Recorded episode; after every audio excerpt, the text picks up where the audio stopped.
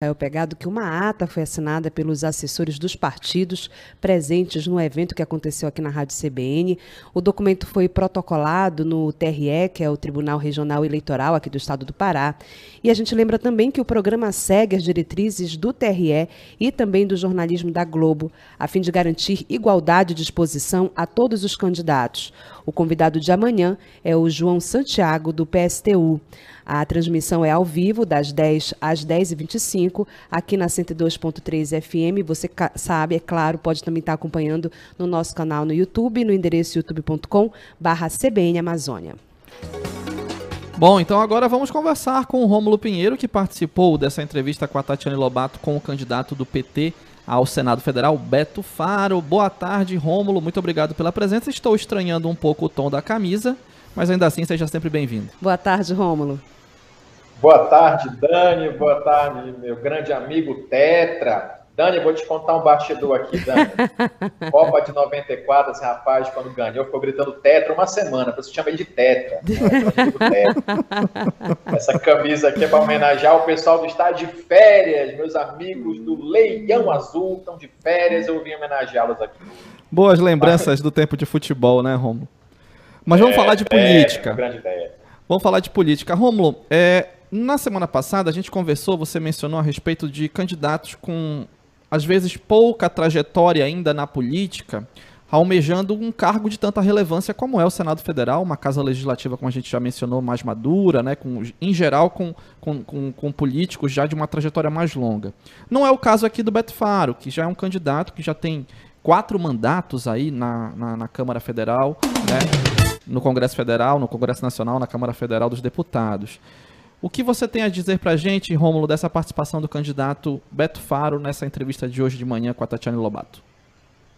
Pois é, meu amigo. Exatamente por essa questão que você levantou aí, o candidato usou o período, o tempo que ele tinha, para falar tudo que ele, pelo menos, tentou fazer nesses períodos aí em que foi representante pelo Estado do Pará, e acabou, Jael, que ele, em razão dessas dessas eh, manifestações, ele acabou impedindo que fizéssemos um pouco mais de perguntas a respeito do que era importante para Rômulo? Caso ele seja. Cortou aí, Israel? Cortou, meu amigo. Repita, por favor. Tá, vou repetir.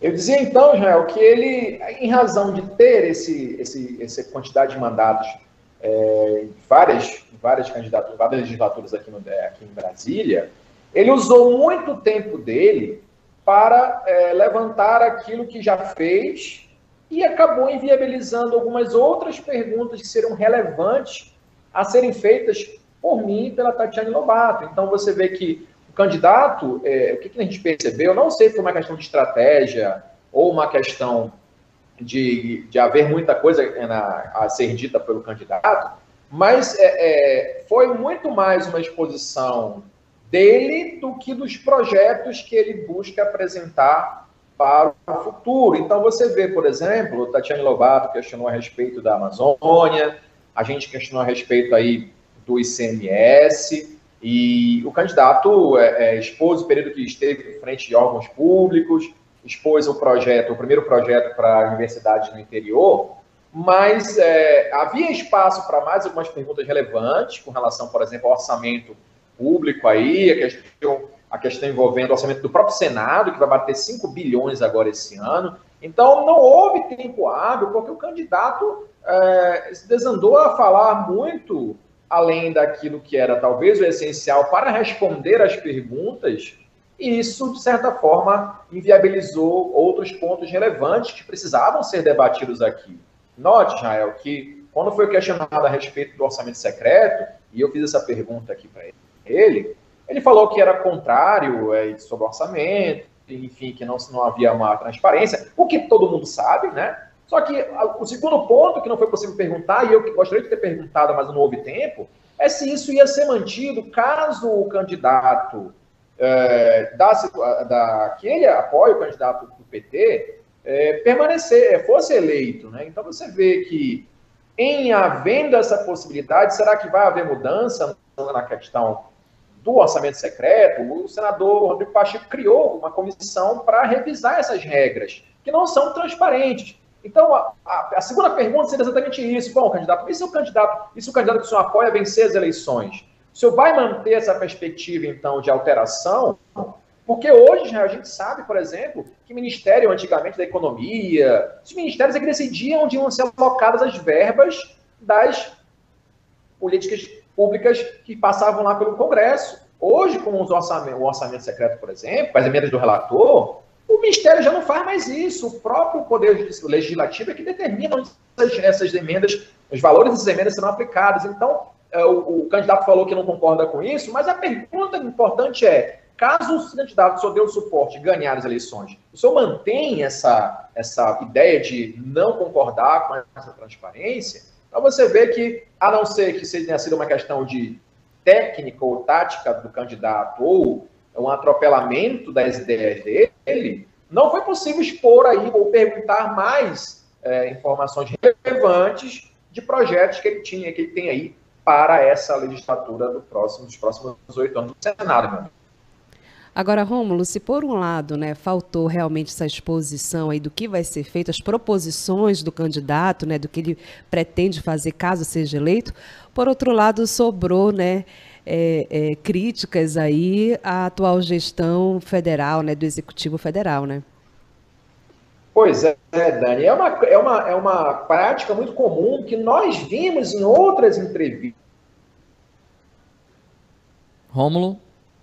Rômulo? ele fez, ele fez o oposto. Tá ouvindo? Alô? Cortou, cortou né? novamente, Cor, Cortou no momento, Romulo, que você novamente. falava assim que vocês viram isso em outras entrevistas. É, nós vimos em outras entrevistas candidatos fazendo a mesma coisa em sentido oposto. Então, nossa primeira entrevistada aqui se não me engano, o candidato Márcio Sabá. É, então, ele veio a enaltecer o governo atual. Tudo que ele falava se referia ao governo atual, que o presidente atual fez isso, fez aquilo outro, e aí dando pouco espaço para que ele propusesse o que queria mudar, o que pretende fazer no Congresso Nacional. Então, o candidato aqui atual, elogiando bastante o governador do estado, o candidato que o apoia, e aí, me parece, querendo colar a candidatura, e a gente sabe que são apoiados, a gente entende, mas querendo colar na candidatura deles e puxar votos. Então, muito pouco preocupado, eu entendo até uma tática de, de, de entrevista, aliás, de exposição das suas ideias, mas que, de certa forma, pareceu descolado com aquilo que o eleitor quer saber. Quais são as suas propostas? E não porque o candidato X o apoia, o candidato Y o apoia, isso acaba sendo é, um descompromisso com aquilo que nós, eleitores, precisamos saber, que é o que, que o candidato pretende fazer no dia 1 de janeiro, a partir do dia 1 de janeiro, aqui em Brasília, no Senado Federal. Agora, Rômulo, o candidato Beto Faro tem uma trajetória né, é, na agricultura, né? Começou na agricultura, sua militância política, etc. E a gente sabe que o Pará tem um agro, um agronegócio pujante, né? É parte importante demais da economia do estado do Pará. O candidato chegou a falar alguma coisa sobre propostas, proposições para o agronegócio, para a agricultura paraense, alguma coisa nesse sentido? A Tatiane, a Tatiane Lobato fez uma pergunta nesse sentido. Ele mencionou a importância do agronegócio para o Estado mas hum, volta naquele, naquilo que a gente sempre está batendo aqui, né? Propostas superficiais, por exemplo, é importante saber como é que o agronegócio vai conciliar com os projetos de economia sustentável, de desenvolvimento sustentável. Então, essa correlação, que é muito importante no nosso Estado, simplesmente passou ao largo daquilo que a Tatiana Lobato gostaria de saber, que era exatamente isso. Olha, o senhor vai aprovar, o senhor vai é, dar suporte ao agronegócio, que é importante para a economia do Estado, mas também tem a questão do desenvolvimento sustentável. Qual é a relação, né? Então, a resposta sempre foi naquela perspectiva da importância do assunto.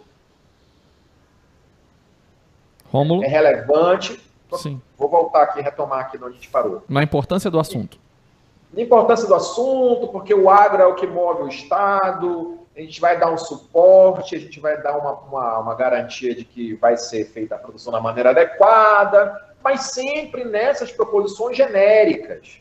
Né, genéricas. A gente ressalta a importância dos candidatos que vêm até aqui que venham com propostas efetivas baseadas num plano de governo.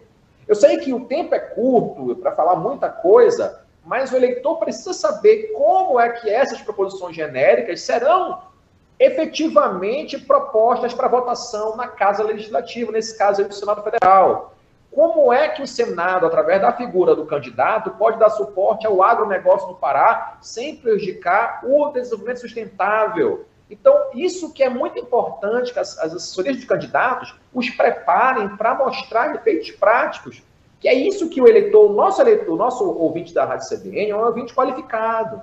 Ele não é um ouvinte que não tem um conhecimento, que tem um conhecimento mediano apenas. Então, são ouvintes que são exigentes e que querem, de fato, saber propostas práticas efetivas de mudança nos rumos do país a partir dessas promessas ou propostas de campanha. É isso que a gente espera de um candidato que vem se sabatinado aqui conosco, meu caro Israel.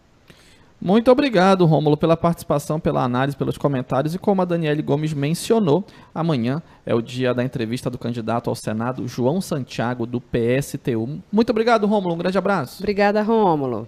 Forte abraço, Dani, Israel. Até amanhã. Um abraço. Um abraço. 3h48. Intervalo, Daniele. Intervalo. Já já voltamos.